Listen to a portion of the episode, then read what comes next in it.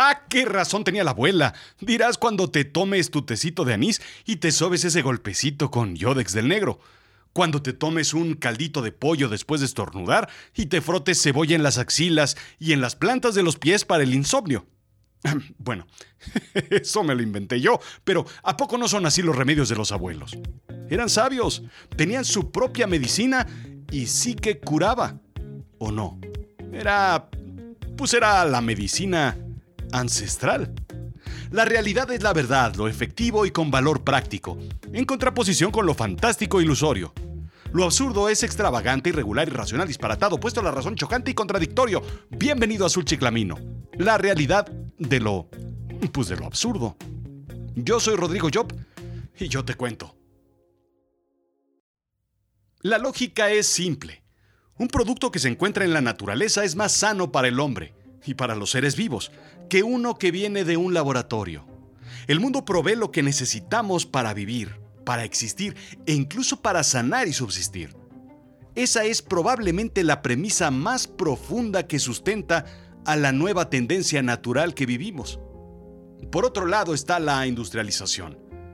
Alimentos excesivamente procesados que contienen todo menos lo que dice en la parte frontal del empaque.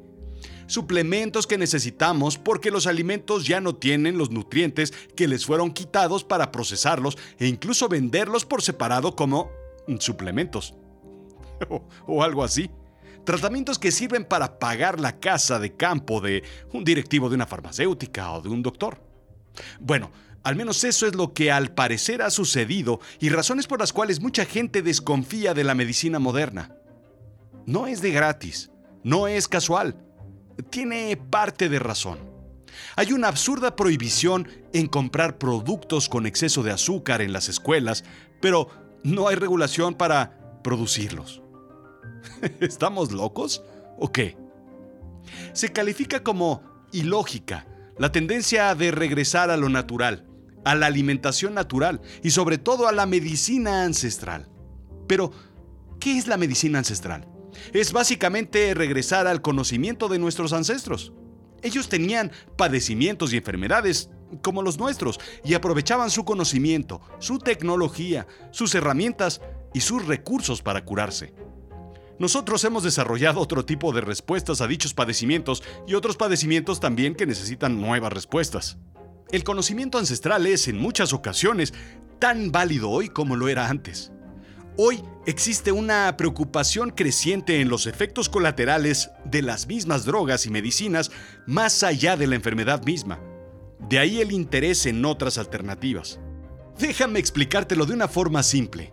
Un dolor de panza se cura con un té de manzanilla y un tratamiento con sábila puede promover la curación de la gastritis y por supuesto, un hombro y unas lágrimas pueden sanarte el alma.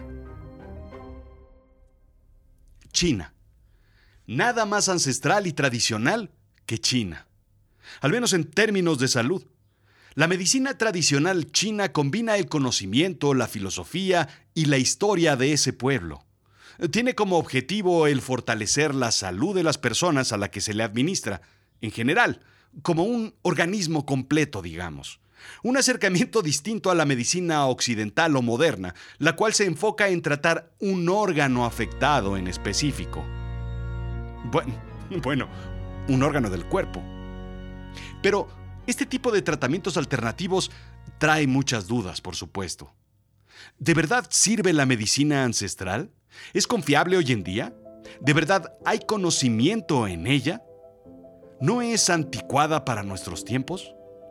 Países que no cuentan con medicinas u hospitales modernos o incluso comunidades alejadas o aisladas basan sus sistemas de salud en la medicina ancestral, lo que los abuelos han hecho para curarse durante mucho tiempo. Uno de los tratamientos ancestrales es la acupuntura. ¿Sirve la acupuntura? ¿Qué dice la ciencia de la acupuntura? ¿Por qué la gente está volcando a la medicina ancestral? ¿El costo? ¿La desconfianza en nuevas medicinas? ¿El profesional de lucha libre, Dr. Wagner, es verdaderamente un doctor?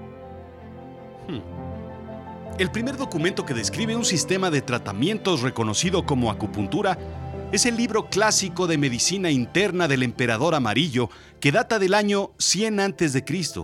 Sin embargo, consolida información de mucho antes. Describe meridianos y conductos en los que el chi, la energía vital de la vida, fluye a través de sitios anatómicamente específicos, indican White y Ernst de la Universidad de Exeter y Plymouth. Durante la dinastía Ming, 1368 a 1644, fue publicado el Gran Compendio de Acupuntura y Moxibustión, las bases de la acupuntura moderna. moderna. Pero, ¿de verdad sirve? Estudios indican que, al menos a nivel fisiológico, bajo un tratamiento profesional de acupuntura, el cuerpo libera endorfinas, proteínas naturales que produce el cuerpo cuya estructura química es similar a la morfina o al opio y que, como esas drogas, bloquean el dolor, indica la Universidad de Berkeley. El primer resultado es positivo a la forma en la que el cerebro percibe el dolor. El estudio del dolor es complicado ya que es relativo a la persona y depende de la percepción. Lo cierto es que los estudios arrojan resultados positivos.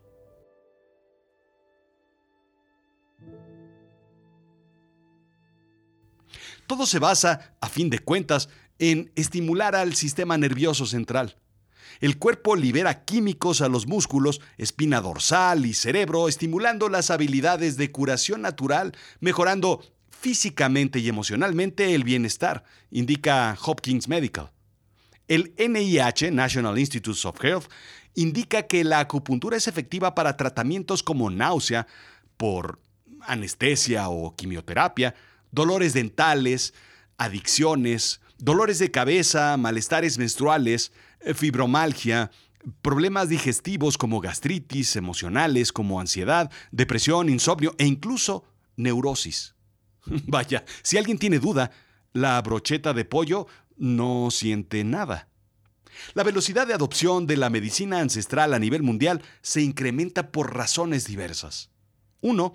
Beneficios económicos. 2. Rescate del conocimiento ancestral. 3 utilización de recursos locales.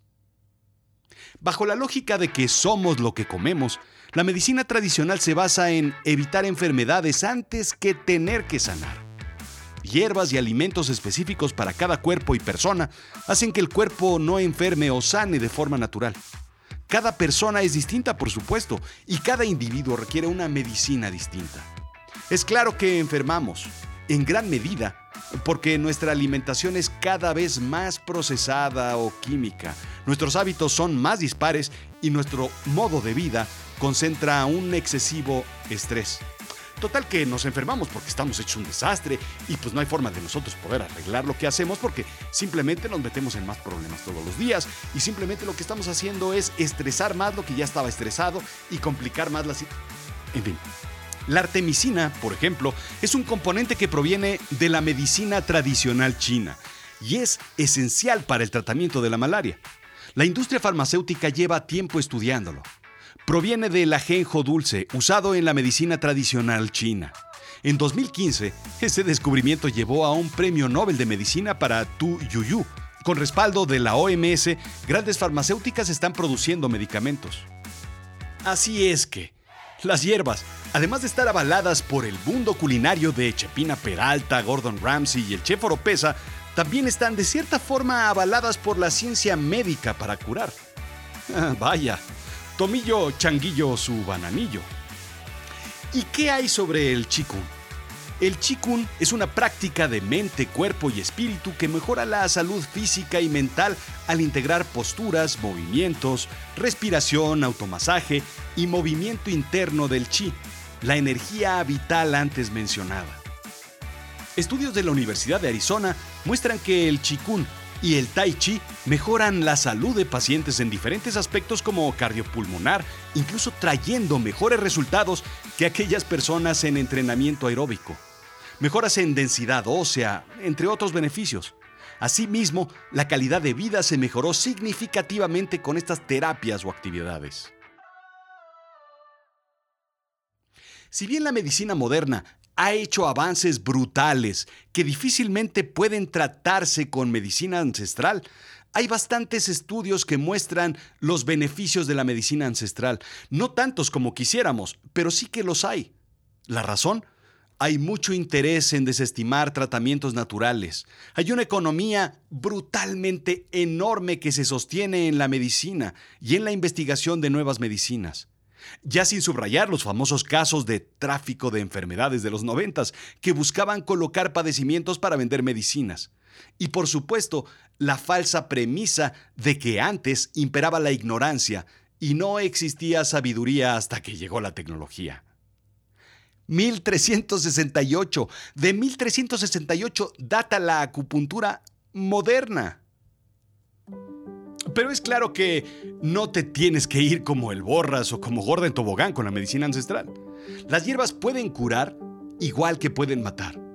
Lo mismo que un frasco de medicina, en dosis incorrectas, puede hacer más daño que bien. Los tratamientos deben ser conducidos por expertos en medicina ancestral y también hay mucho, mucho charlatán. La acupuntura puede traer infecciones sin la correcta desinfección. Expertos en medicina tradicional deben consultarse y debe también ser vigilado por médicos comunes. Sin embargo, hay muchos indicios que trae beneficios en calidad de vida en general. Tú que has usado métodos ancestrales, sabes de lo que puede hacer una medicina específica para un tratamiento específico. Quien ha utilizado la acupuntura sabe que sirve y funciona. A mí me ha servido para... Bueno, eh, prefiero no contártelo. Quien usa el chikun también ha tenido beneficios, igual que la herbolaria, el jugo de noni, el té de gordolobo. Lo mismo que el yoga y que otros métodos. Meditación, si la mente está en paz, gran parte del problema está resuelto. Y por otro lado, vámonos contigo. Tú que no lo has usado, estoy seguro que has dicho en alguna ocasión que bien me sienta la brisa del mar cuando vas a la playa. ¿No te sientes mejor cuando plantas tus pies en la arena? ¿No te relaja estar en una tina o en un jacuzzi con agua tibia? ¿Un masaje no te quita el dolor de pierna, de espalda o de cabeza? ¿No es eso una locura? Sí, sí que lo es. ¿No te sientes mejor de muchos de tus males cuando simplemente estás de vacaciones? Nada más tomar carretera y te liberas de la mitad de tus males. O viendo una fogata. O incluso, ¿no tienen efectos curativos para el estómago un licor de hierbas o un whisky? ¿Eso es medicina? ¿Mozart? ¿Bach? ¿Una tarde viendo llover? ¿El aroma de la lluvia? ¿Por qué es tan difícil creer que las hierbas curan? ¿Lo hace el té de manzanilla, el té de anís o no? ¿Lo hace el eucalipto y la menta? Medicina es lo que te sienta bien, así nada más. ¿No te sientes mejor después de una tarde de risa con tus amigos? ¿Has leído uno de esos libros que te dejan con un sentimiento positivo, de alivio, con una sonrisa? ¿Es eso medicina o es eso un placebo? El café me hace sentir bien todos los días y es un veneno para otras personas. ¿Qué es el café? Correr y hacer ejercicio es una medicina para muchas personas. ¿Un sauna? ¿Un baño de vapor? ¿Un temazcal? Déjame preguntarte, ¿no te sientes bien después de escuchar un episodio de Azul Chiclamino? Pues claro, hombre. Pues esto es medicina. Medicina ancestral porque es pura, puritita, purititita sabiduría. De mí, para ti. Esto fue Azul Chiclamino, la realidad de lo absurdo. Yo soy Rodrigo Job. Sígueme en Instagram, en Twitter, en Facebook, en YouTube. Y por cierto, si tú eres de esos que está pensando en este momento, ay, yo no te creo nadita, date una vuelta por azulchiclamino.com diagonal blog y checa todas las referencias aquí mencionadas. Todo está documentado, investigado y publicado en mi blog. Si quieres leer algunos cuantos white papers de universidades y organismos prestigiosos, date una vuelta y checa que todo lo que digo es verdad. azulchiclamino.com diagonal blog. Escucha todos los días en Facebook Live, Instagram TV y Spreaker Terapia de Storytelling, un programa en vivo sobre absurdas narraciones y pensamientos que durante este encierro nos ha ayudado a salir adelante. No pienses en tonterías que te dicen de enfermedades. Es como ir al psicólogo, pero pero así como pero pues, con alguien con alguien de confianza. En fin. Gracias.